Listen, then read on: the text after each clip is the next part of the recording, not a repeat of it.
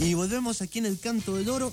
Eh, como estamos conversando con artistas nacionales, estamos hace un ratito escuchando a Pancho Terán y ese tema Negra, nos encontramos con un amigo que nos va a presentar un poco sobre su nuevo material. Luis, ¿cómo estás? ¿Qué dice, pues, brother? Aquí les saluda Luis Rueda, Trifulca. Eh, contentísimo de estar acá en el programa El Canto del Oro, una cosa que conversamos hace algún tiempo con Juan Luis, que me decía, no, que sí, bueno, después de la tertulia y todo, enos aquí. Bueno, aquí nos encontramos, así es. ¡Achú! Cuéntame un poquito, ¿qué te da vida de la Trifulca? Porque anduvieron un poco perdidos, ¿verdad? Bueno, lo que pasa es que la Trifulca tuvo un tiempo que se casi, eh, eh, digamos, abierta, separada, porque yo me fui a vivir a España.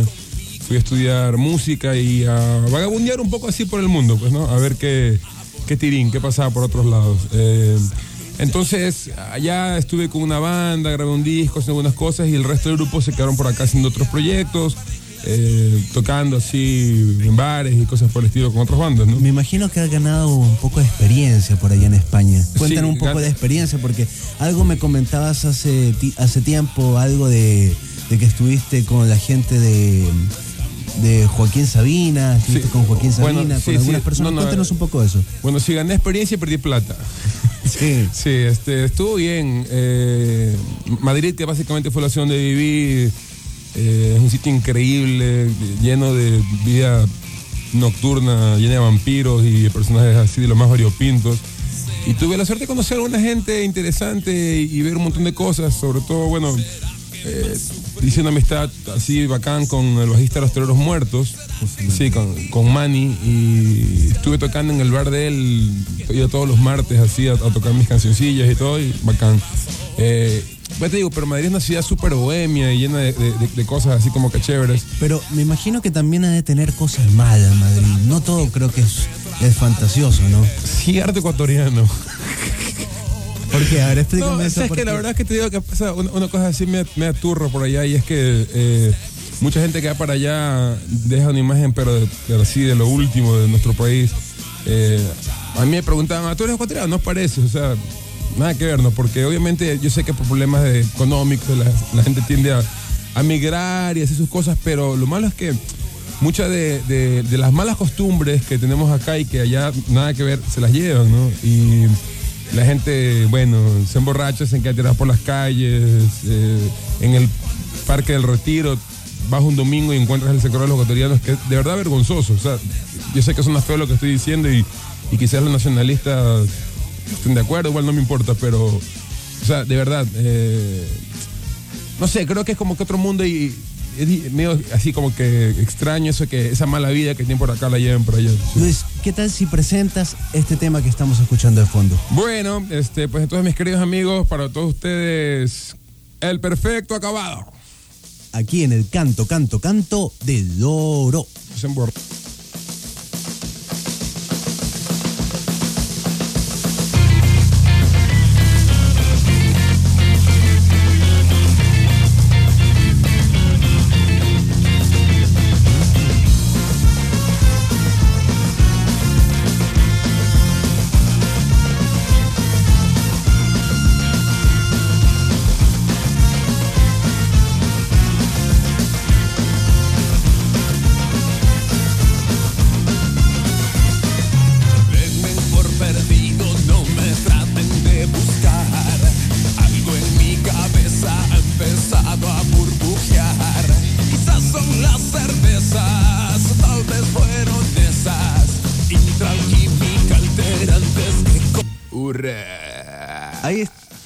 ahí estábamos escuchando el perfecto acabado. de- Perfecto. el perfecto acabado. Y acabado. Eh, Luis, cuéntame Dímelo. un poco cómo nace la idea de volver a tocar, porque ustedes se habían separado un poco. ¿Cómo, cómo vuelve es, es, esas ganas de volver a hacer música? Cuéntame un poquito eso. Hay cosas en la vida que creo que son inevitables, ¿no? Eh, y nunca nin- ninguno de nosotros nos desvinculamos de la música. Nos desvinculamos de un proyecto en conjunto, pero de la música no. Después de que yo volví de España y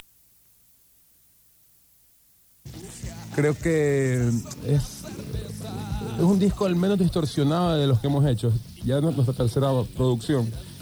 eh, quería buscar fuerza, pero no tanto en coger una guitarra y meter la, la distorsión, porque me parece que eso es como un poco obvio y redun- redundante, ¿no? Eh, y como te puedes dar cuenta, pues eh, hay trombones, trompetas, percusión y estamos trabajando con otras cosas, ¿no? Entonces, como, la idea, eh, digamos, era un poco distinta, hablé con la gente del grupo y les dije, bueno, ¿qué les parece si nos juntamos de vuelta? Entonces, obviamente es aquí como no es el, el archisuper negocio, mientras no pegue o, todas esas cosas, pues eh, hemos cogido y hemos dado espacios así para poder sacar adelante el, el- el disco y bueno, en vez de empezar a ir a tocar covers locos por ahí, dijimos, bueno, ¿sabes qué mejor? De una, hagamos un disco nuevo. De hecho es tan chistoso que sabes que todo este disco jamás lo hemos tocado juntos. Nunca, nunca ninguna canción la hemos tocado ¿Por qué? Explícame eso. porque todo el, el trabajo se hizo en el estudio. Yo compuse las canciones, eh, trabajaba con Cristian, luego Cristian eh, creaba la base rítmica definitiva. Sobre eso eh, Raúl en unos temas metió los bajos, en otros lo metí yo. Y sobre eso Javier las guitarras, cantar, coros y punto, ya está. Tengo entendido también que en este disco trabajó el ex tecladista de Soda Stereo. Cuéntame un Ah, poco de eso. Bueno, Daniel Sáez, mi súper amigo, que no sé dónde dará, pero saludos. Eh, estuvo básicamente en, estudio en el asunto de las mezclas. Eh, fue como que la parte eh, importante de él. Pero hay un tema por ahí que se llama El Canto Abandonado, que es una especie de tango fly, eh, donde él aportó con un solo de bandoneón y unas bases así de teclado. Pero sobre todo lo, chévere con él fue que hemos podido así compartir un montón de experiencias. Te digo que yo que he sido productor de otros grupos acá y he estado haciendo discos y conciertos y grabando con, con grupos que están empezando y otros que bueno, ya tienen algún tiempo, siempre eh, he tenido como, he estado un poco en, condición de ser un poco consejero de todas estas bandas, pero mirando hacia arriba nunca o sea, no hay una persona que le pueda decir, oye, eh, ¿qué te parece esto? O por acá, o que me dé con bases, eh, puntos exactos sobre tal o cual cosa, ¿no? Y para mí fue un alivio encontrarme con una persona como Daniel, con una experiencia increíble, que viene tocando, o sea, viene tocando con su estéreo, haciendo 300 shows, y bueno, una cosa súper buena. Y me encantó, me encantó poder compartir con él todas estas cosas. eh, que vaya mezclando los temas sin saber de qué iban, simplemente dejándose guiar por lo que cada canción le iba produciendo dentro de él. eh, y el trabajo está ahí. Yo de verdad estoy bien contento. Estaba, estaba viendo la carátula del disco de un pollo, una señora cortando un pollo.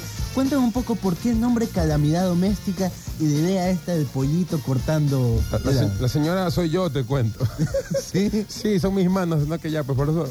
Este, hemos estado probando con algunos eh, intentos de portada y. qué sé yo, mira, estaba, yo creo que he ido bastante mirando todo así desde dos puntos de vista, siempre con la dualidad, ¿no? Eh, por ahí me da risa ver que la imagen esta del pollo y el cuchillote cortándolo se ve un poco agresiva. Te da una onda así como, oye, ¿qué es eso? ¿Qué pasa? ¿Por qué están matando al pollo muerto? Pero en realidad lo que es es simplemente unas manos cortando un pollo.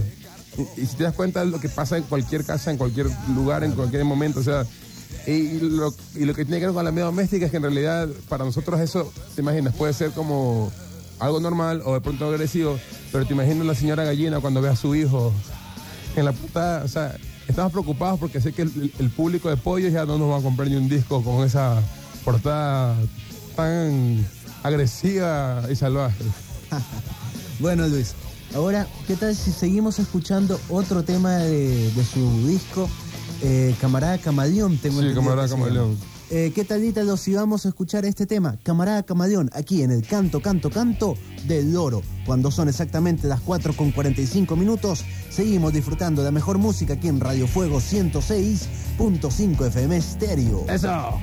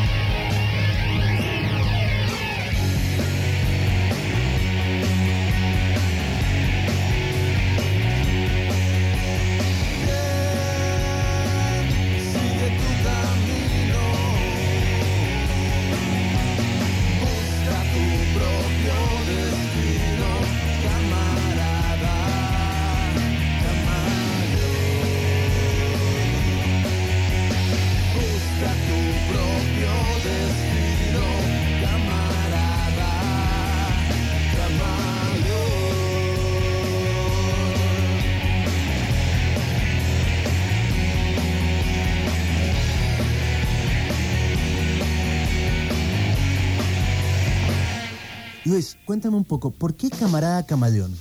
Esa canción eh, en realidad está así como dedicada a todos esos panas truchos que tenemos por ahí, medios turros, que, qué sé yo, a veces están, están por ahí cuando estás como que tú muy bien encaminado y que saben que de pronto puedes sacar algún, tipo de cosa de tu lado, o que se comienzan a alienar contigo y están, no sé, o sea, se meten tanto como que en tu vida, cosas que como que ya te fastidia un poco, ¿no? Hablando de panas, ¿qué tal la relación de la Trifulca con los otros grupos? Bien, ninguna maravilla, pero... Son Camarada Camaleón, ¿no? de- no sé, en realidad eh, somos todos así como que hola, chao, punto. No, no es que... Aunque lo- una vez nos fuimos por ahí con los tercer mundo unos pedazos así por las calles de Guayaquil. Eh, pero creo que como, como en la película del Club de la Pelea, así todos tenemos amigos de porción. Entonces, qué sé yo. Hablando de amigos, me imagino que ustedes tienen un gran amigo con Aladino.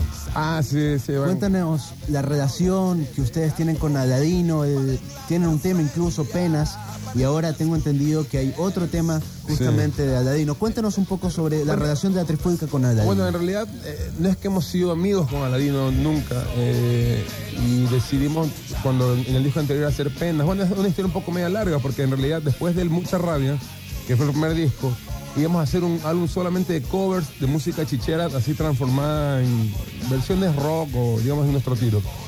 Y, ahí estaban esas canciones y estaban otros temas más. Pero el, proyecto, no sé, cuando llegamos como a la sexta canción, iban a ser ocho. Ya nos, como nos aburrimos y dijimos, no, sabes que mejor hagamos otra cosa. Y quedaron los temas ahí como que botados. Y de hecho, la versión de Cine de Marido, que es la que está ahora, eh, a mí me gustaba mucho más que la, que la versión de Penas. Pero en el disco anterior no quedaba, porque el disco anterior es un poco medio extraño, confuso, medio maltripeado y, como que la canción así penas eh, entraba así como que chévere dentro del dato del disco. Pero la que a mí me gustaba más eh, ha sido Así de Marido y que dentro del concepto de este disco nuevo quedó perfecta, entonces decidimos grabarla. Ahora, después de que hicimos las versiones y todo, eh, Aladino escuchó la de Pena, le encantó una vez, tocó con nosotros en un unplug que hicimos en la Alianza Francesa. Eh, y más que nada, más que amistad, yo creo que esta admiración. Y puedo decirle que es mutua, ¿no? Porque es increíble ver cómo Aladino que ha ido transformándose, pero en personaje total, ¿no? Y transgrediendo todo tipo de tratos y lo conocen desde el más pobre hasta el más rico.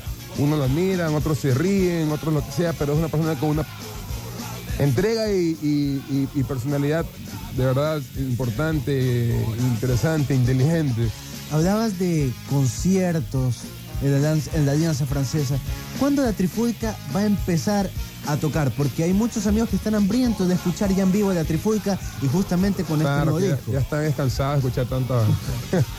sí, eh, mira, lo que pasa es que este momento estamos arrancando, o sea, de lleno. De hecho, bueno, eh, me estás dando la patadita, te cuento, porque con esta entrevista comienza la temporada de promoción. Eh, y ahorita, bueno, vamos a meternos de cabeza en, en el asunto de ir a los medios, hablar, presentar el, trabajo nuevo. Eh, El disco el jueves recién quedó ya completamente masterizado y listo para, para mandarse a, fabricar y creo que para finales de febrero, de, finales de marzo el disco va a estar listo, ya va a salir a la venta. Entonces, eh, superar el proceso de promoción inicial y todas estas cuestiones empezamos a tocar. Es como, no tenemos todavía pensado un lanzamiento o algo así, eso eh, son temas más bien que, que todavía hablar con la disquera, a ver qué es lo que se va a hacer, pero yo supongo que una vez que, esto arranque y que la trifulca ya esté de vuelta ante los medios de todo el mundo, comienzan los pedidos y comenzamos a tocar. Hoy justamente es- hemos dedicado el programa a los grupos nacionales.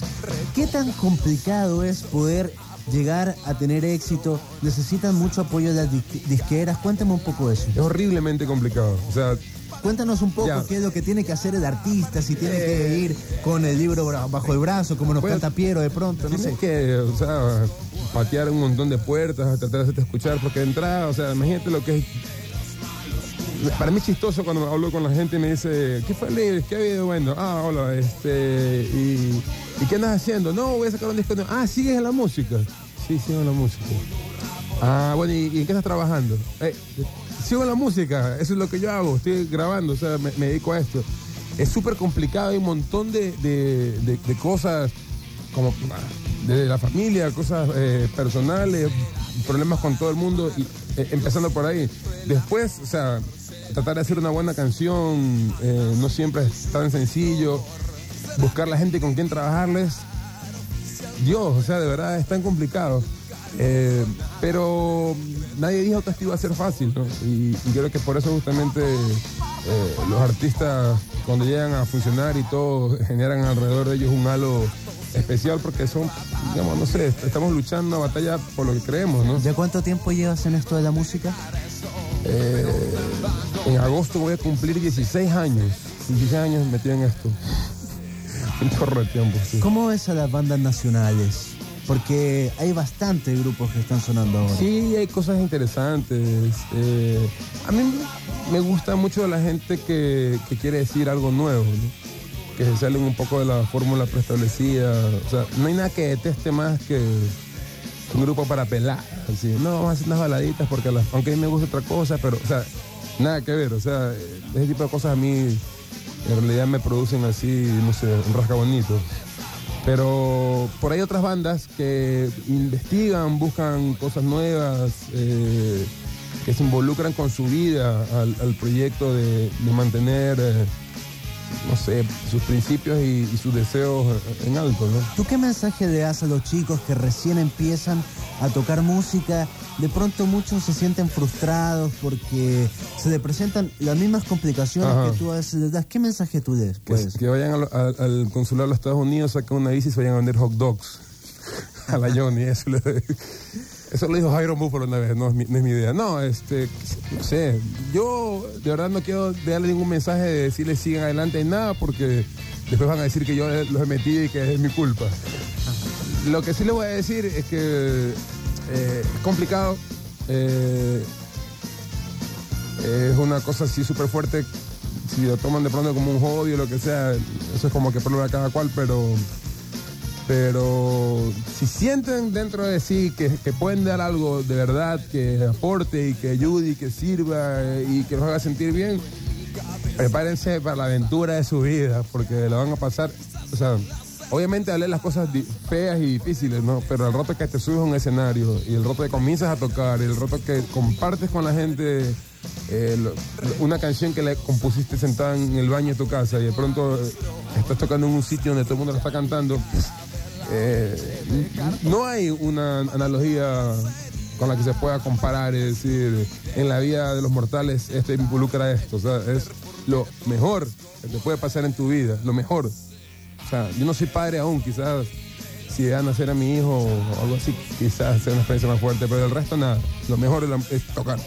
bueno, Luis, eh, ¿qué te parece si antes de despedirnos presentas este tema justamente a Ladino Ya. para todos los loritos que nos escuchan a lo largo de la ciudad? Bueno, para todos esos, esos loros y sobre todo esas loras.